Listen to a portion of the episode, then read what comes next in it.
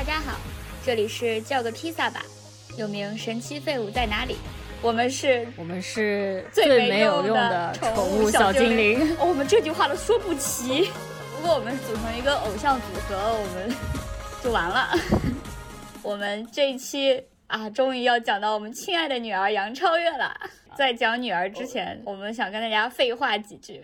我们已经做了四期节目了，嗯，哎，居然还有观众反馈。重点，所以我们先要聊一下。划重点，有不认识的听众反馈，这个很重要。对，有不认识的听众反馈。啊，不过我这里碰到的还是认识的听众的反馈。啊，我这里看到的是不认识的，因为我觉得我们这个节目如果有一个运营的话，那就是我，就是各个平台都是我在看。所以说我那天在那网易云上看到了一个不认识的听众的留言，非常的激动。呃，你先说一下你那边认识的你的朋友们的反馈吧。呃，我其实只是想要修正，并且呢，添加一些我们遗漏掉的没有用的知识。啊，首先是第三期是在说天生我材没有用，我在其中说到了我的工作伙伴，他有一个。呃，骨头非常软的超能力。后来他跟我说，他说不是骨头软，是关节软，是关节和关节之间的缝隙比较大，是关节软，不是软骨头。好的，非常重要的一个修订，感谢他。对，非常重要的一个信息啊。然后还有呢。我们上一期节目做了以后，我有一个 LGBT 的朋友跟我说，他说其实你们一直在谈论一件事情，只是一直没有把那个词说出来。对于这件事，我感到深深的惭愧，因为这个其实涉及到一个知识点，跟我自己本身以前上学其实是有关的，但我居然完全没有想到，啊，我所以，我不仅是一个。没有用的文科生，我连文科的这个学识 都没有好好学好。其实我们说的这个就是 cultural appropriation，嗯，呃，中文翻译过来叫文化挪用。也就是说呢，一个文化或者是一种身份的群体，去把另一个文化和另一个身份的群体的文化的呃一些内容、一些元素给挪用过来。然后，这个通常是指一个强势的一个呃主流的一个文化，去把一个小众的一个比较弱势的文化东西拿过来。它其实不算是一个非常善意的 行为，因为呃，它其实就是把一个呃本来就已经比较小众的、本来就已经比较弱势的这样的族群的一个文化，更加的。变得更加的有一种猎奇感，一方面，然后呢，还有就是它本身可能很丰富，但是他们这样一挪用以后，它又变得非常的简单，它失去了很多它原有的这种意思。嗯，举个例子来说，就很多西方的人，他把一些东方的呃文化的东西拿来做一些装饰，然后成为了他的这个文化当中也被称为 exotic 一种异域风情的文化，但是。其实这个东西是一个，呃，对于另一种文化的曲解。我这个朋友他提醒了我这件事情，并且他还呃引用了一段话。这段话是我不知道大家知不知道，一个美国的一个女性的喜剧演员、脱口秀演员，然后也是作家，一个韩裔的美国人，中文翻译叫赵牡丹。好的，牡丹姐，对。Margaret Cho，我的朋友引用了他一段的形容，我直译一下，就是如果你反对同性婚姻，但是你却因为看 Will and Grace 笑得屁滚尿流，那你给你竖一个小手指。呃，什么意思呢？就是呃，Will and Grace 是一个以同性恋为主角的一个喜剧，然后呢，它是也是一个非常。呃，受欢迎的常青的这样子一个喜剧的连续剧。如果说你很喜欢这个喜剧，你觉得它非常好笑，但是其实你却并不支持同性婚姻，那你们想想这是什么？呃，我我觉得这有点扯远了，这好像听上去呃有点，这好像听上去是一般来说我们的节目七歪七歪八歪到最后提升的一个主题，是我们节目所不能承受的沉重。对，呃，文化挪用其实还蛮常见的。我觉得一般特别容易举的例子就是，比如说白人的歌手梳脏辫儿这种，有时候就会被抨击为文化挪用。我记得花木兰，就迪士尼真人版的花木兰上映的时候，当时他把福建土楼等等中国元素做了一个大杂烩之后，也在文化挪用方面也受到了一些这样的批评吧。呃，我讲一个。我看到的轻松一点的，我不确定它是不是文化挪用，但是确实你让我觉得有点莫名的一个事情，就是有一次我当时在呃欧洲哪个国家，我具体记不太清楚了。然后我走着走着看到了一个大哥，大哥的小腿上纹了三个汉字，方方正正的三个汉字，你猜是什么？外国人？嗯，不是，就是。哎，其实我觉得你根本就猜不到，我只是希望你能贡献一点有趣的答案。他纹了三个字：狮子座。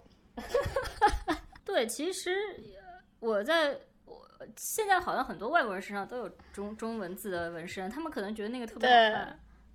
对，但是狮子座，我就是也可能大哥真的是狮子座吧？大哥肯定是狮子座，大哥肯定是狮子座。好的，啊。呃，我这边也要做一个修正，非常重要的一个修正。我在有那天回听我们节目的时候，突然听到我自己讲话，心里一惊。然后我当时在讲说，呃，高级的东西一往往都是复杂的，呃，或这个这个话我不需要修正。但是重点是接下来一句，我说我们去吃那些米其林餐厅，我不知道为什么当时会说这句话，我从来没有吃过米其林餐厅。哎，但是，但是我突然想到，呃呃，那生鱼片它不复杂，呃，对，生鱼片是不复杂，对，但是它它背后其实也，哦，对，它，但是它比较对，但背后很复杂，对不对？啊，它背后很复杂。后来我想一想，为什么我有当时能斗胆说出这句话呢？可能就是因为我之前看过《东京大饭店》，一部由木村拓哉主演的日剧，嗯，大家有兴趣的话可以去了解一下。嗯大家如果有兴趣，其实我也不用看到 这这东京大饭店，我看《中华小当家》也能达到同样的效果。没有《中华小当家》里边不是说复杂，《中华小当家》只是说做饭要是呃料理是带给人幸福的。好的，这东京大饭店特别好的一点就是他最后没有给我搞大道至简那一套，它该复杂它还是复杂。我还有一个重要反馈，就是非常让我非常感动的，就是来自于不认识的听众的反馈。啊，没有想到，就是还是天生我材没有用这期节目里，然后有一个听众跟我们讲说，他觉得他之前就是在给别人提供情绪价值，但是会自我厌恶的人，呃，然后觉得可能是因为整个环境都更看重物质或者技术价值，对情绪价值甚至没有概念。哦，我真的觉得非常的感动。首先，第一个是没有想到会有不认识的人来听。第二个人，第二个就是觉得我们做这期节目的初衷是达到了的，对，所以我非常感谢这位朋友，就是他也给我提供了情绪价值，对，嗯，感谢您，感谢您，对。然后我觉得以后，呃，这边就顺便讲一下，我们现在可以在哪些平台上收听到我们的节目吧。嗯，呃，首先是因为我们是一个。所谓的泛用型播客，就是你可以在很多的泛用型播客的客户端上，应该都可以试着搜索一下我们的节目，或者直接订阅我们的链接来收听节目。然后网易云音乐也可以收听，以及非常开心的，我们最近刚刚被小宇宙收录了。呃，在我。就是有一搭没一搭的跟他们的领 领航员上去问一下，对，所以大家现在如果有平常习惯用小宇宙的朋友的话，也可以在小宇宙上收听我们的节目啦。然后这两个平台可以，就网易云和小宇宙上都可以留言。如果大家愿意想给我们再提供一点情绪价值的话，我们也非常的感谢。对，大家如果有情感上的问题，也可以询问我们。对，我们可以。尝试做一些不负责任的解答或宽慰，对，或或者至少可以与你同仇敌忾，对吧？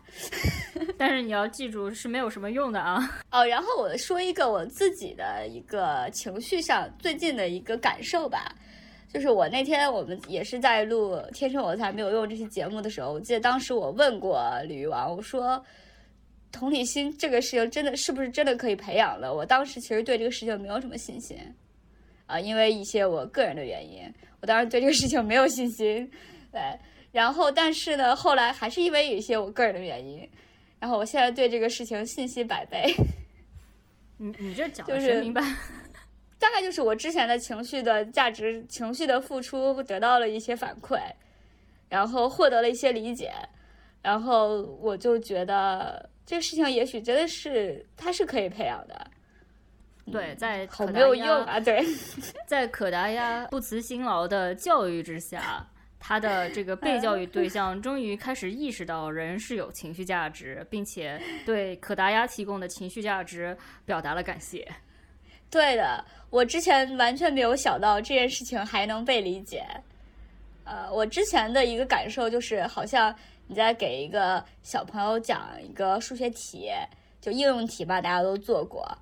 追击问题，今天是你出门买牛奶，明天是你出门买酱油，然后你给他讲完出门买牛奶之后，变成买酱油，他就不会了。但是现在就是我发现，就是你在做了个讲了十几二十遍之后，这个公式他终于理解了，就是这种感受。对，那我们 开始今天的正题吧。对，今天我们终于要讲到让我们的友谊 建立的一个关键人物。杨超越，是的，杨超越。首先，我要，我要，我要问一下可达鸭，你当时给我看《创造一零一》，并且非常主动的在杨超越的这个每一次的片段里面停下来，不加快，不跳过，你是不是有意在安利？必须绝对的，我一定是有利在安利，有意在安利。各位同学啊，这个各位听众，你们你们知不知道？当时我是一个呃非常高冷的这个记者，资深的 资深的那个国际赛事报道员。呃，我每天那个工作量非常之大，我要看好多场这个比赛，然后呢，呃，晚上还得回来写好多篇稿，然后薅一下稿费这个羊毛。可达鸭他每天晚上都要给我看，就头几次每天晚上都要给我看《创造一零一》。这个时候，《创造一零一》已经放到第几集了？我不知道，反正前面有好几集了。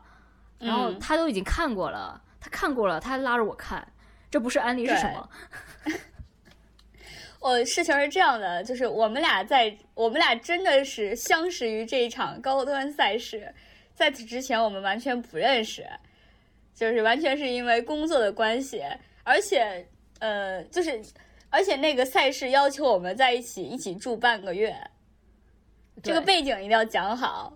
要求两个完全不认识的人，而且，呃，我们两个还是一个社交两个社交废物，这个已经纳入我们选题了，我们之后会讲。然后我当时不知道该如何跟资深的国际赛事报道员 打开话题，我全程是一个抱大腿的状态。呃，然后所以说呢，我就觉得说，那大家总要找一些话题来聊一聊，那就给你看一下杨超越好啦。对，不，他先问过我一下，说，呃，你有没有看过《偶像练习生》？我说我我我看过的。然后他就说，那要不来看一下《创造一零一》吧？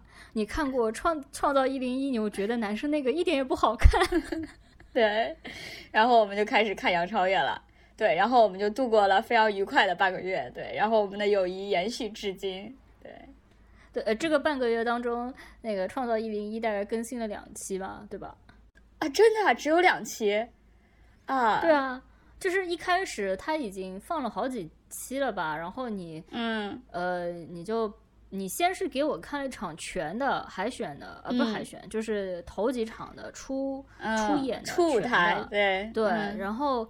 后来就就呃直接跳到杨超越的片段了，嗯，因为哎，你看我这个安利思路就很很正确，就首先让你知道一下这个设定是怎么回事，然后接下来就开始，毕竟你也谈到了，就是你的时间是多么的宝贵啊。然后我们接下来我们就开始划重点了，对不对？然后再再之后，我们俩就是我们追那两期，然后那两期中间这个漫长的一周，虽然也很忙，但是这个工作压力如何排解呢？我们就看杨超越的单人 cut，、呃对，单人 cut，然后到后来就是已经没有节目里面的了，你好像找了很多节目之外的，不知道我不知道是花絮还是还是这个节目组放出来的别的东西，对吧？就是我不知道那个是什么，有一些什么宿舍里的镜头啊，有些就各种各样的。然后那个时候还有一个呃，有一个 UP 主做了一个类似于杨超越是我的快乐喷泉的 一个合集。对，所以说我们就是当时把周边的全部都看到了。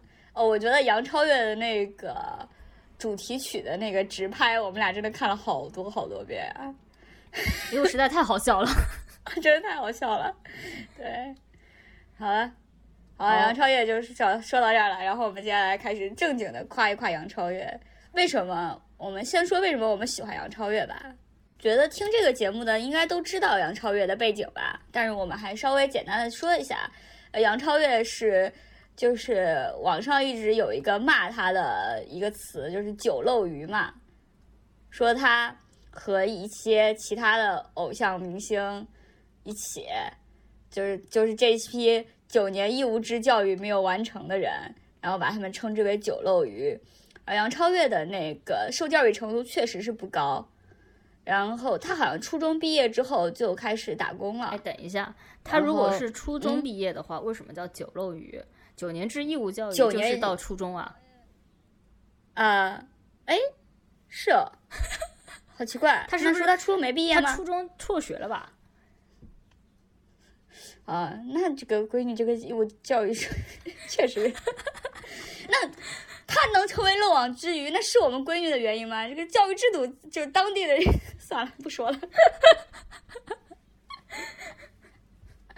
一个花季少女没有完成义务教育，谁之过？肯定不是我女儿的错。总之，总而言之就是，说教高中肯定是没有上过，对不对？然后，然后之后他在工厂打过工，据他自己说应该是缝过拉链，我对这个印象比较深。然后后来在餐厅什么的也打过工吧，还后来他当时那段时间他参赛的时候，然后扒出了一些他去呃漫展或者游戏展之类的那种活动上当那个叫什么，那叫什么 girl 来着？Sugar，我非常理解有很多人他可能不喜欢杨超越，因为杨超越他嗯其实是在挑战一种规则。嗯这个规则是什么呢？这个规则就是大家是对于呃偶像选秀有一个这样子的意识当中有意识当中有一个规则，就是谁唱跳好，谁有实力，谁才应该出出道。嗯就是这个规则是呃，我我觉得非常韩式的。这个我在第一期也讲过，日式的偶像他不需要唱跳好，他要的是讨人喜欢。嗯，可是讨人喜欢这个东西又没有标准，那在一个比赛里面，他如何被体现，这就很难，对吧？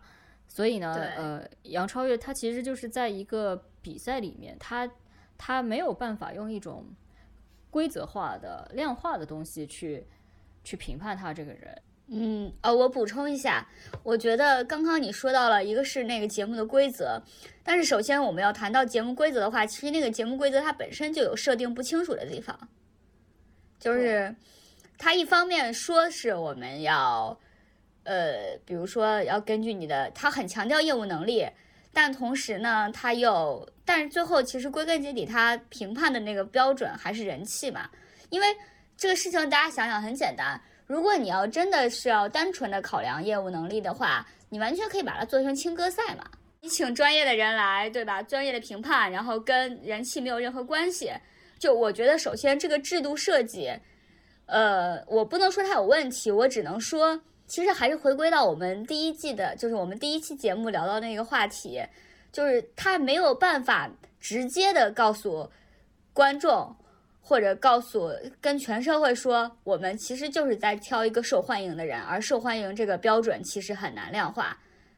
就是这个说起来就怎么说呢？它不太正能量，它甚至会有点泄气。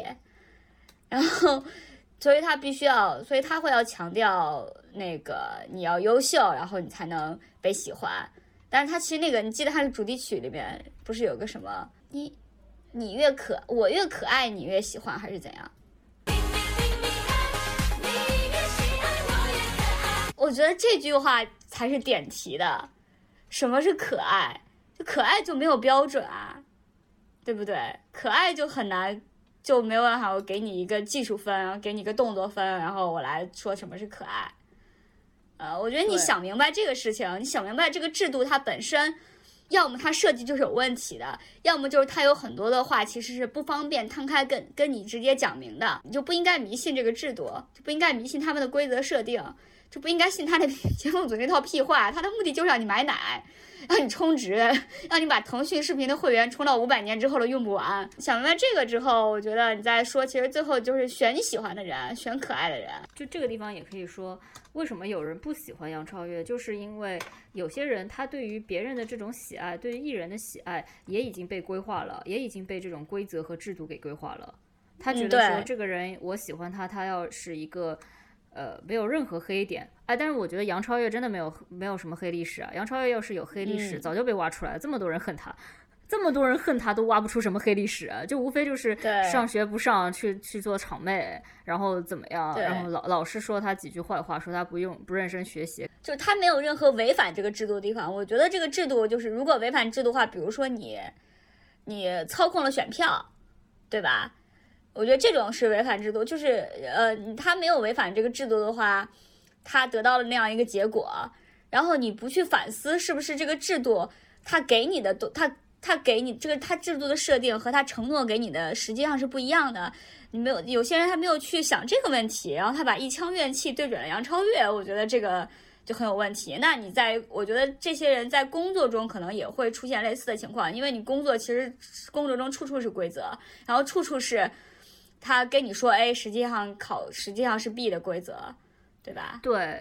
当时很多人举例说什么学校里，比如说工作场合上有一些女孩，只要凭漂亮，然后哭，好像卖个萌、撒个娇又长得美，然后就会被领导器重什么样的。这个其实我觉得是一个这种情况，我也不能说完全没有，但是很大程度上可能也存在一些他自己在推卸一些自己的责任吧，或者。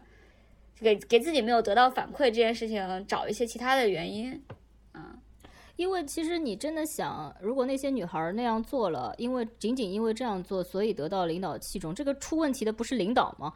对，这个出问题的是你这个环境，对，是你这个环境，这个环境，这个环境如果能这样的话，那他不会，那他他不会就是，呃，怎么说呢？就不管你，你不管你长得漂不漂亮，他都不会是一个好的环境。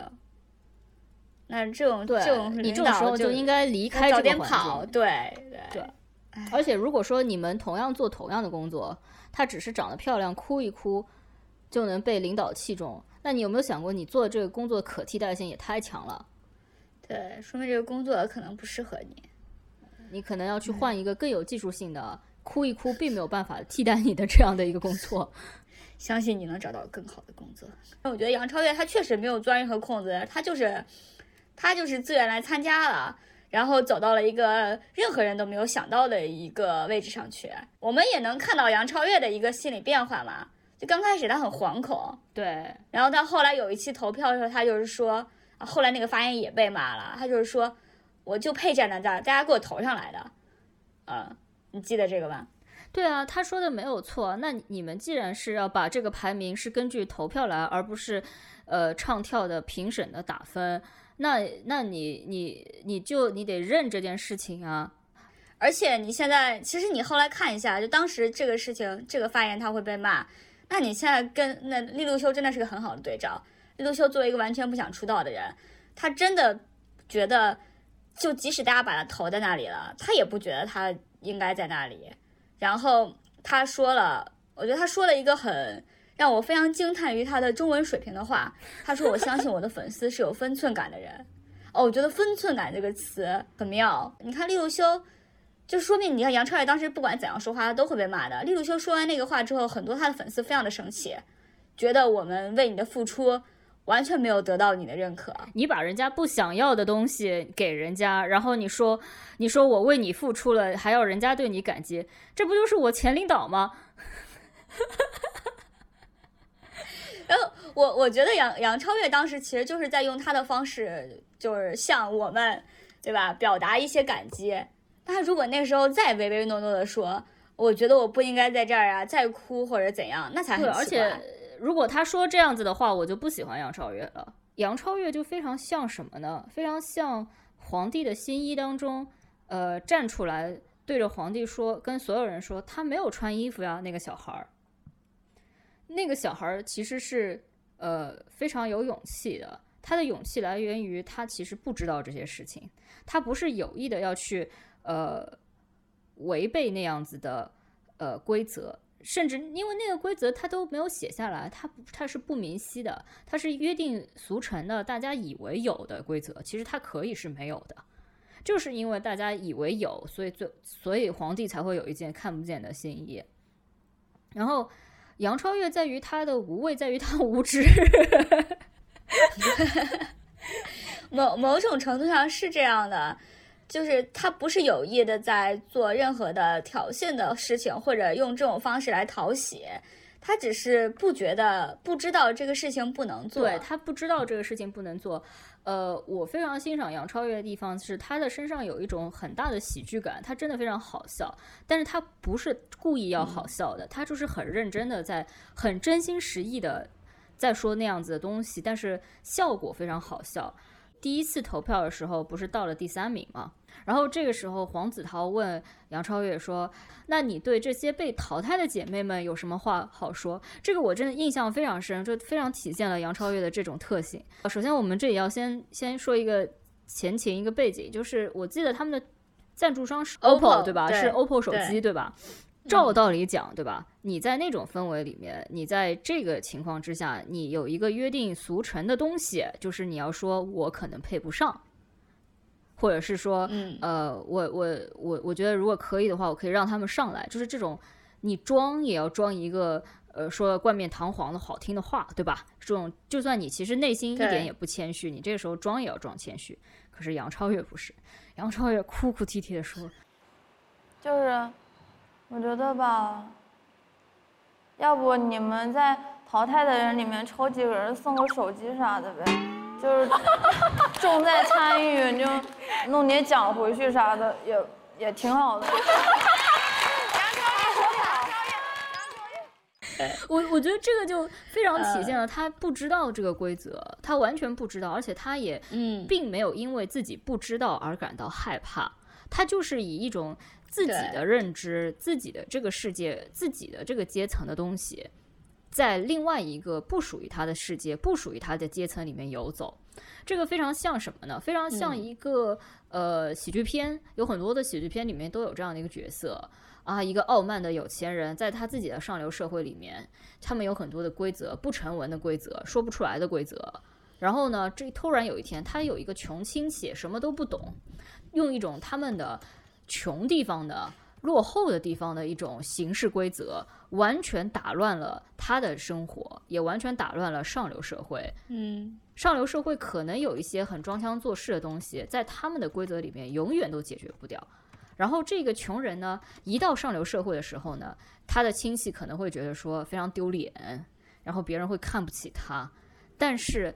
他在面对一个上流社会因为装腔作势没有办法解决的问题时，突然用一种非常原始的、非常本能的、更接近人性的方法，一下子把它给解决了。你说的杨超越如同刘姥姥进大观园，对我觉得 其实就是这样子。刘姥姥进大观园好不好笑？贾府人都在笑他，对吧？是真的很好笑啊，因为他并不在意。他要怎么去在意呢？他也不懂你们这个圈子什么规则，他也不，他也没上过电视，对吧？然后呢，他也不知道该怎么说这个冠冕堂皇的话。你让他去学这个，他学也学不像，他根本就没有，也没有想过去学。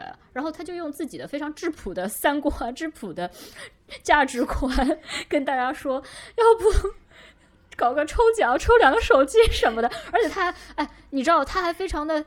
就是还非常的谨慎，他也很怕说多了，对吧？嗯他只是说抽两个手机，对 就他每次发言，其实都能看出来他心态的是有变，是有细微的变化的。我觉得他那个时候这个发言应该是在什么？我刚才说那段就是大家把我投上来的，我就在这儿这个之前，嗯，然后我觉得他应该在之后也，我我记不太清楚了，反正我觉得他也应该，虽然他们确实是没收手机的状态，但他肯定还是受到当时确实受到了一些攻击，当时应该也承受了非常大的压力。我真的觉得杨超越是一个就是底层女孩的奇迹，我很难想象她是怎样一步一步走到现在的。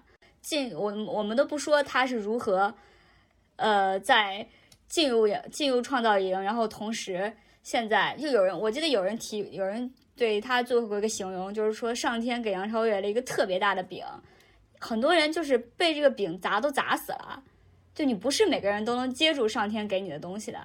有的人砸都要再被砸死了，但是你就看着杨超越这两年一口一口把它吃下来了，呃，我这当然是一个奇迹。他能成长为进入杨进入创造营时候的杨超越，已经也已经是个奇迹了。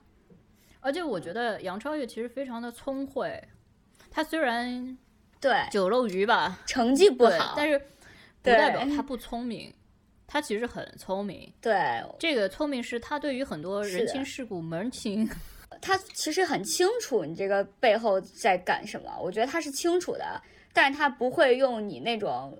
呃，比如说常见的那种方式，就是迎合社会规规训的方式来应对那些问题。我觉得杨超越漂亮这个事情应该没有争议不大吧，但是底层女孩儿太漂亮了，真的不见得是好事。就是你可能真的会面对很多，你可能会真的很早的就会面对很多很多的所谓的机会，然后你如果接受了任何一个机会，你可能都不会。就如果以杨超越来说，她可能就走不出江苏了，她走不出盐城了，对不对？我就因为我就有一个这样的发小的朋友，她就是长得非常的漂亮，她的那种漂亮是，就是在大家还没有整容脸这个概念的时候，她长得就非常的像一个整容的模板了，就是她是 Angelababy 那种路数的好看，而且是天生的。然后她也成绩不好，你你在你在然后你在这个暗示什么？而且是天生的。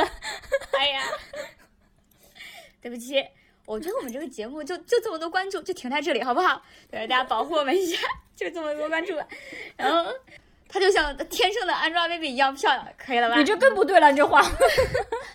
她就是一直成绩不好，然后很早就嫁人了，并且现在孩子都已经该上小学了，但是她已经离婚了。对于女性来说，或者对于男，对于所有人来说，婚姻都是一个阶级跃升的机会，对吧？她不仅没有靠自己的努力跃升，然后她也没有因为她的漂亮使她通过婚姻的方式实现跃升，然后而且她的婚姻确实是挺悲剧的。我们现在如果就是现在看来，就是就是她已经漂亮成那个样子了，但是她的前夫对她家暴，而且还出轨。我我觉得其实是可以这样子想，大家讲两件事情。我们虽然是要说杨超越，但是不知道为何在这个地方加入一些非常沉重的话题。嗯，这就是我们的节目特色哈。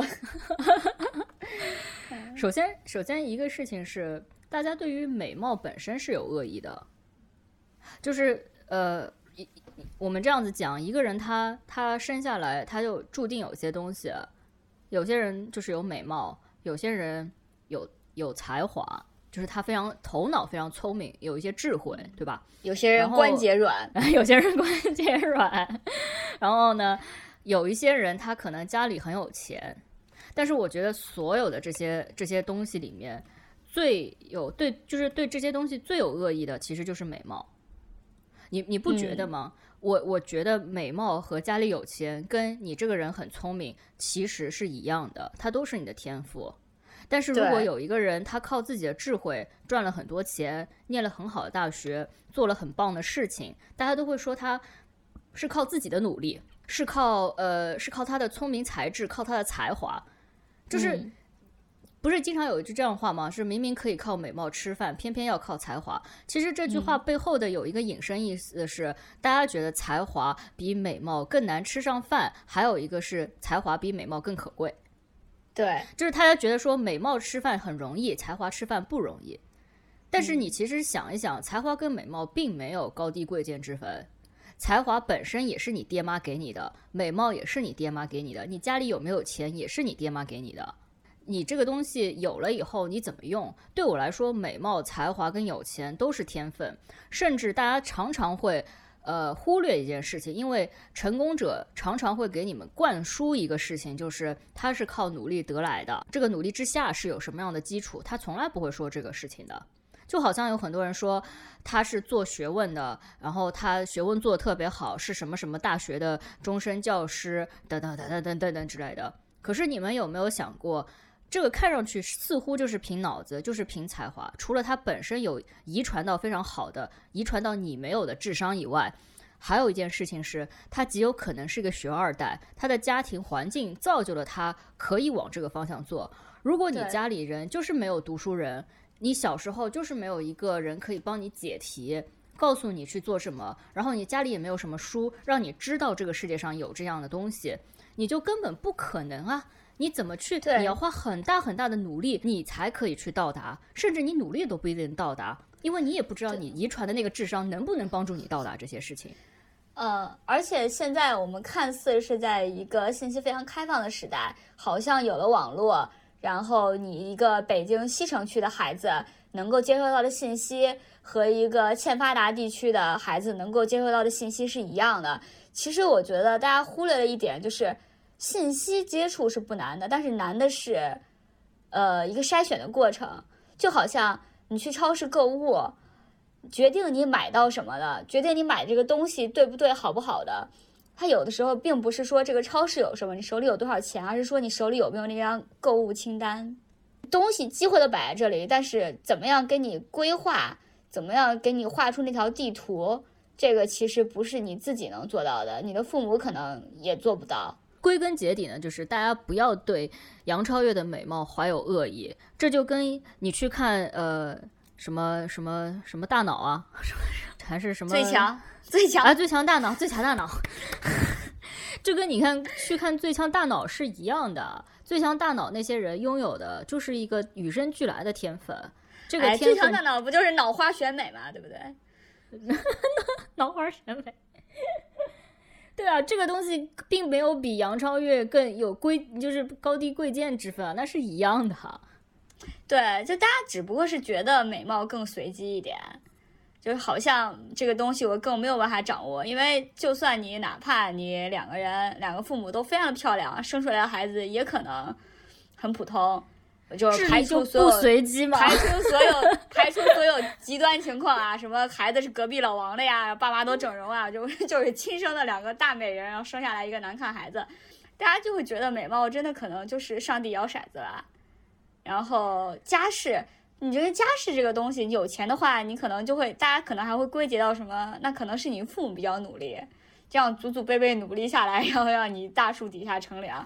呃，总而言之呢。我我就有时候我就是觉得，为什么有一些成功的人士，有一些其实是站在巨人的肩膀上，他们反而会经常会说他们之前有多么的不容易，就爱说自己白手起家的故事，对吧？这种这种情况我们见很多。其实你不排除他是真诚的，他可能真的是真诚的，对他们是真，我觉得他们说那个话的时候是真诚的，但是他确实也没有看到自己的条件，嗯。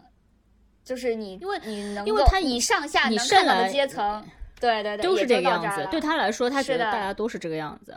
然后还有一件事就是，为什么大家对于美貌这件事情，呃呃，以及家里有钱这件事情会有一些恶意？我我觉得一个情况是，的确这个世界上有一些人，他们是完全靠自己的美貌，完全靠，就是他觉得这个美貌，利用自己的美貌和利用自己家里有钱是理所当然的事情。嗯，这个我我我觉得这个的确是需要批判，就是你家里有钱，你可以利用这件事情，这件事情是对你来说，你可能心里有更安心了，你知道自己呃出去，比如说念一个艺术，你出念念出来了，你虽然成绩很好，但是你可能找不到工作，呃，你也不会为了这个东西非常担心，你可以默默做自己觉得对的事情，而不用去担心说为了生计去跑什么。你可以，你可以以这个东西来作为一个 backup，作为一个让自己安心做事情的一件事情。但是如果说你觉得理所当然，爸妈钱就是我的钱，我就是那么活活活活活活活的钱。然后你难不咱咱咱咱会怎么样吧？反正我家有钱，那那那那个是不行啊，那这这个是的确不行啊，对吧？这个就好像有一些人他的确很有才很聪明，但是呃恃才而骄这件事情也很让人讨厌呀。给了你这样的一条路，给了你这个天分，你要在这个上面要花自己的努力。那我觉得杨超越她并没有纯粹的利用自己的美貌。然后觉得我就是漂亮，所以大家喜欢我。她没有这个样子啊，嗯，她的确有她自己的反应、自己的智慧以及他自己的勇气在这个里面。但是这个东西没有那么显性，不像你做功课、考试，好像你呃那个头悬刺骨，很很很明显。这个东西没有那么明显。对。那你说漂亮的小姑娘多了去了，《创造一零一》里面基本上都是漂亮的吧？嗯，你说比杨超越漂亮？也是有的吧，杨超越并不是最漂亮的吧，在我心里是的，但是你可以，但是，我我觉得不是，嗯，你再说一个我听听，客观一点来说啦，不是啦，我们又回到我们节目的主题，呃，我们不赞同一种无用的努力，嗯，就就是有的时候其实他们。会告诉你，很多人告诉你，你要努力，努力以后就能怎么样。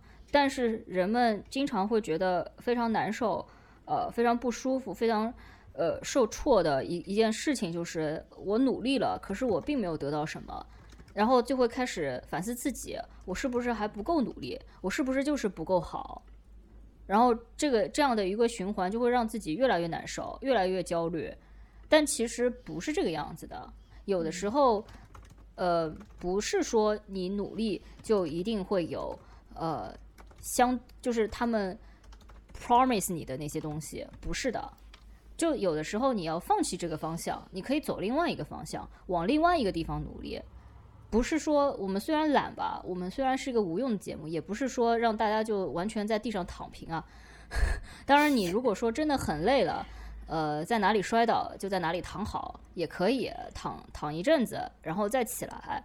我我我我觉得，呃，这个这个这个世界对于有用的这种强调，就跟对努力的强调是一样的。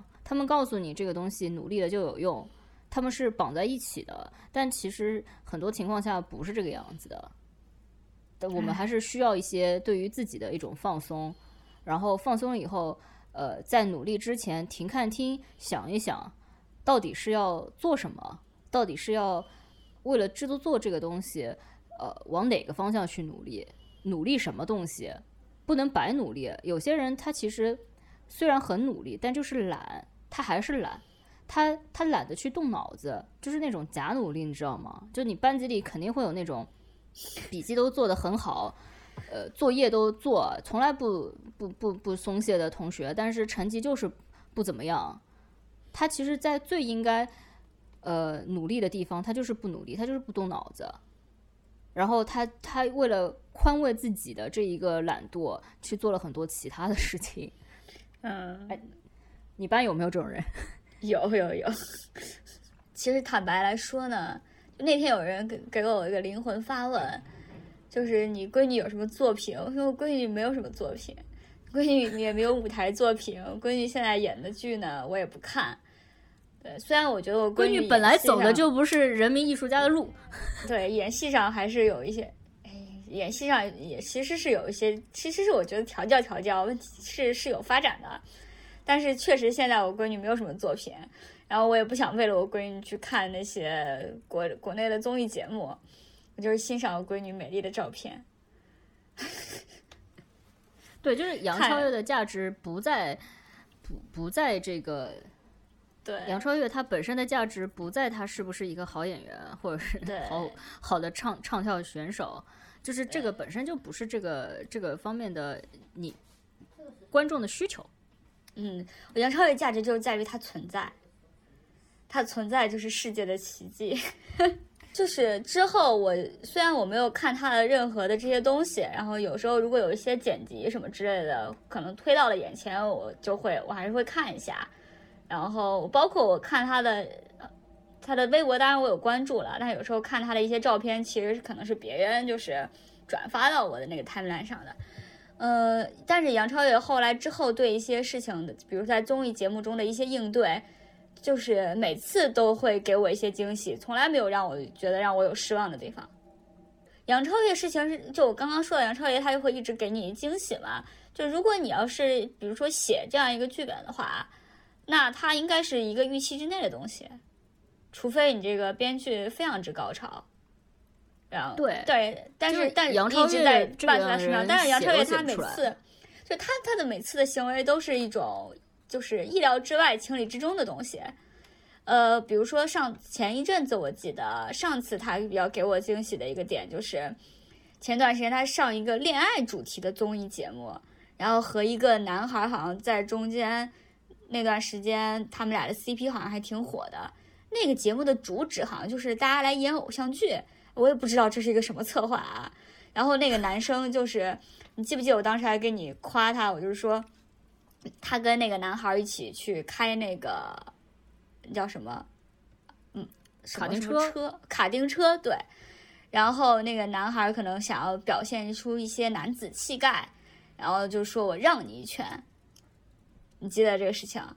我然后杨超越根本没有任何，首先杨超越没有觉得你有让我的必要。然后既然杨超越就是，那你让了我，你想要让我，那你就让吧。然后杨超越一点都没有放水的，直接干脆漂亮的赢了他一圈多。我觉得这就是就是你要是为你要是愿意做这种自我感动的事情，OK，我不 care，那你做你的吧，对吧？然后我该怎么做，我还是我还是要做我自己，我要赢，我还是要赢。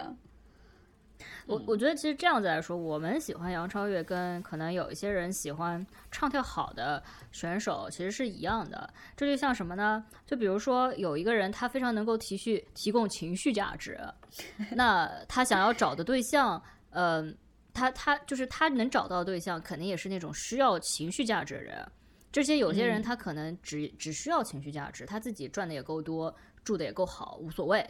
那他就要一个能够提提供情绪价值的人，那你不能要求这样子一个提供提供情绪价值的人更多，呃，其他就比如说你要你想找一个很有钱的人，你就不要去找那个提供情绪价值然后说你怎么没钱？那本来你就不要找他嘛，那你去找有钱的，就一样。这是有一些人，这存在一堆有钱人的恶意，好像有钱人就无法提供情绪价值。呃，不对，对，有钱人一下我们节目的定位，我还想找有钱人，我需要找有钱人。有钱人也能提供情绪价值啊！有钱人这边请，我可以提供情绪价值。我我觉得就，因为经常你会看到有一些呃什么网上发的征婚贴呀、征友贴啊，被人骂嘛。嗯，就就是有被人骂，其实原因就是在于这个，就是有有一些人他可能不知道婚恋市场上什么东西更受欢迎，然后他就说我赚的多呀，然后下面就有女生骂他，你赚多有什么用？你长那么丑，然后呢，哎，这个人就很委屈。我觉得这个事情就很像我们刚刚讲的，你以为是这套规则，但实际上是另一套规则，就是一个规则中的冲撞，对。其实讲到底就是你你你想要的东西，去你就去找你能你能提供这个东西，就是你要什么，然后你去找能提供这个东西的什么，然后你能提供这个什么，你就去找想要这个东西的人，大家不要岔开来。我说一个我自己的呃感受啊，呃，我觉得就是大家要诚实面对自己的需求，包括自己的欲望。就是如果你要钱的话，我觉得问题也不大。我在这边不是说什么我有多么的，我我说这个接下来这个案例不是想说我多么的不把钱当回事或者清高或者怎样，但是只不过我看中的东西可能确实就是大家看中的有点不一样。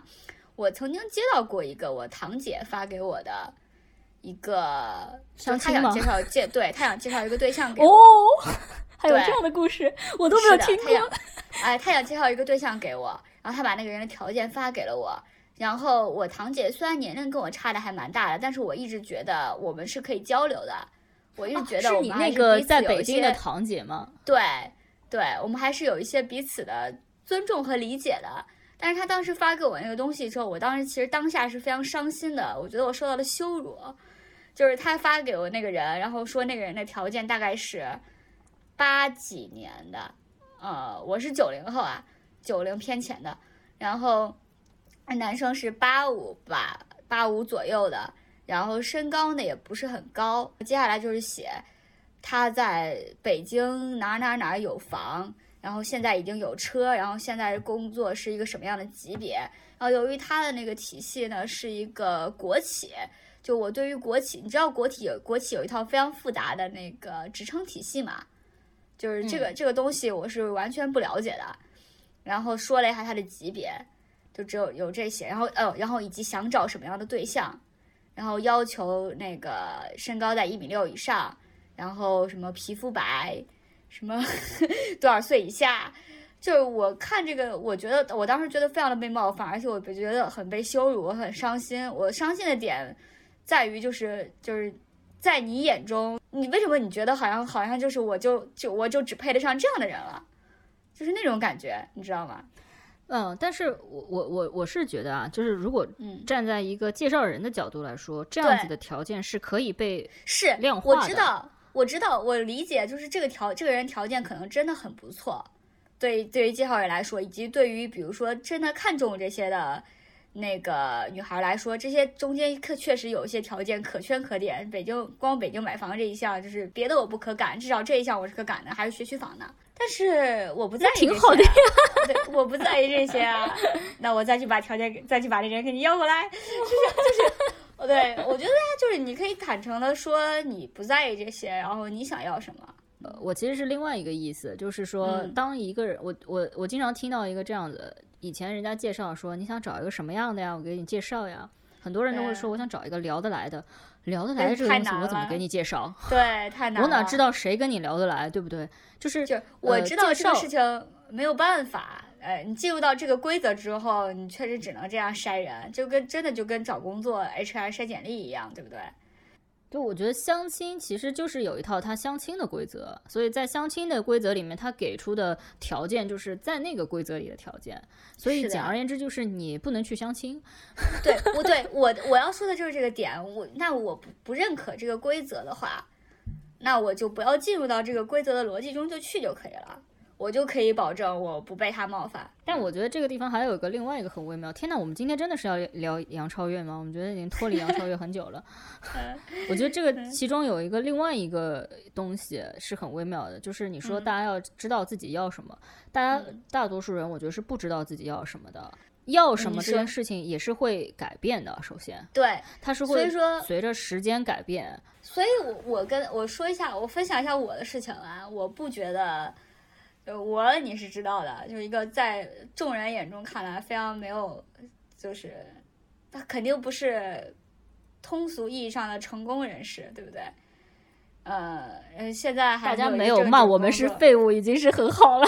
对，在有些家庭里，我觉得我现在这个状况可能会确实会被骂废物的，你就不知道你家族的耻辱在干嘛？对你现在在干嘛？你又你又不结婚，然后你现在这个年纪了，你也没有什么正经的工作。我跟我当然我是完全不知道自己要什么的。我要是知道自己要什么，我就会奔着那个目标去了，我不会像现在这样还处于在一个朦胧的摸索的状态。但是我为什么道自己不要什么对，对我就是知道自己不要什么，我就做这个排除法嘛。我觉得这个至少能保证一部分，就是你知道自己不要什么的时候，其实你就是放，你其实是放弃了很多东西的。那你就至少既要又要，你没有还要了，对不对？那一点一点的，一点一点把自己摘出去呗。我是这么，就既要又要还要这个事情真的很烦，真的很烦。你会你你自己不快乐，你也让别人不快乐。我觉得很多人他就是模模糊糊的，他也嗯不是很清楚自己不要那个东西，因为有些东西你说有钱，你说这个人超有钱，你你你你嗯说啊、呃你总会有人他总会他就会想一想说，哎，那这个好像也挺好，特别嗯是在真的进入关系里面以后，就是会有很迷惑性啊，一个人吧，多多少少总还是有点优点的。既然你他能找到女朋友，他能找到男朋友，他一定是有一些吸引人的地方。那说到底是做一个权衡。有些人他可可能他他不知道自己最要的那个东西是什么，但是他觉得有有另外一个东西，那是他有好像也挺好。那要不就这样吧？我觉得大多数人其实是这样一个状态。呃，我觉得对是这样的，但是我觉得你要意识到，你其实任何事情你在做任何决定，或者哪怕你维持现在的状态，其实都是在做交换的。那你交换出去的东西是什么呢？你想一想，这个你背后换出去的东西是什么？比如说，你觉得你觉得他对你还不错，那你交换出去的是什么呢？你不光是你不是，其实你当时不是只守住了他对你不错的这个东西，你交换出去的可能是一种其他的可能性，你跟别人在一起的可能性，你自己更快乐的可能性。那你想想这个可能性，你还愿不愿意抱着这点？他对我好像还很不错，继续生活下去呢。呃，我们真的进入情感交流环节了吗？哎，我们是不是这档节目要改了？就为了证明一下，我们也许有这个，我们有能力做这个事情。啊，但但我们确实不是不是不是那种，我们不是那种纯就是来了就是就劝分的那种类型，我们不是这种类型。对，我们不是。我觉得就是还要说，还是说两句利路修吧。我非常非常欣赏利路修啊，就是他就是一个惯坚持坚持自己没用的这个坚持要过无用人生的一个人。哎，这是不是有？我感觉俄罗斯人好像确实有点这种民族性格啊。不是，我觉得是这个样子，就是出道当艺人，可能在很多人眼里是一件好事，特别是在创造营，它又是一个选秀的节目。那在它的它的氛围，它的大氛围就是出道是好事，嗯，这就好像你在一个呃呃大家都想赚钱的一个公司里面工作，大家就觉得赚钱是好事，我为了赚钱，我可以九九六，我可以零零七，无所谓，就是我就是要赚钱。可是利路修他不是，他没有想要出道，他对他来说这件事情不是个好事，甚至是个负担。他可能没有想过说，呃，他不想要那个呃多少年薪，他只想要不要九九六，不要零零七，我想准点下班。他可能就是这样的人，所以对他来说，你用一个什么年薪百万来诱惑他，对对，来诱惑他，他不为所动，因为对他来说，他可能更看重的是我想早点下班。嗯，而且我觉得就是杨超越和李路修都非常好的一点，就是他们都很不虚伪。反而有些虚伪的人，或者说习惯了、见惯了虚伪的人，会觉得他们在虚伪，或者不理解，或者会要抱着那种你就是将来你就知道你是不是在装？对，将来你就知道了。谁不喜欢赚钱？对对对，就是你要就是杨超越就不说了，杨超越人家就是奔着我们就是奔着出道去的嘛，就算没有奔着出道去，我们当时奔着工作去的。利路修是属于强行被拉去干了一个不喜欢的工作。别人来告诉他这个制度好，你要你要走这这个规则好，你要适应这个规则，然后你接下来就可以挣更多的钱了。他说我就是不想挣这个钱呀。我觉得这个就是你说利多修不想赚钱嘛？我觉得不是啊，就是他还之前还做做过代购，对不对？还摆过地摊呢，然后也会因为他那个摆地摊收入不好还苦恼。但是他自己有他更在意的东西，他更在意的东西就是自由。我还以为是看一千个美女。自由的看一千个美女，就是有可能有些人他理解不了这种人，但是你不能否认这种人存在，你你不能因为就是理解不了他，你就说他虚伪。哎，我高中时候就遇到过一个这样的同学，然后那同学是就是那种很积极的一个学生干部，然后我们有一次高三的时候就是聊到什么考公务员这种事情，我说我绝对不会去考公务员的，然后他就是那种一脸不屑。哼，将来你就不会说这种话了。我就是到今天了，我都他现在做到哪个级别了？哎，最好笑的是，他后来也没有做公务员，他现在他后来去一个 一个知名房，就是那种房屋中介机构，确实做的还挺火生，挺好像做的还挺风生水起的。但是我当时敢说我不考公务员，我现在还敢说啊，我这辈子我就敢说我这辈子都不会去考公务员。他让我生气的点就是在于他当时的表情就是那种。你你在你在你很虚伪，你在装，啊，这个事情让我很不高兴。简单点来说，你不能以自己为中心，对吧？你不能把自己当做世界的中心，你不要以为你这样以你这样觉得，所有人都会这样觉得。对，人是人是万物的尺度，但是你不是。对。哎，这期节目真我觉得差不多不错，真不错了，差不多了，差不多了。对，我们最后好像没有成功的安利出女儿，我们有吗？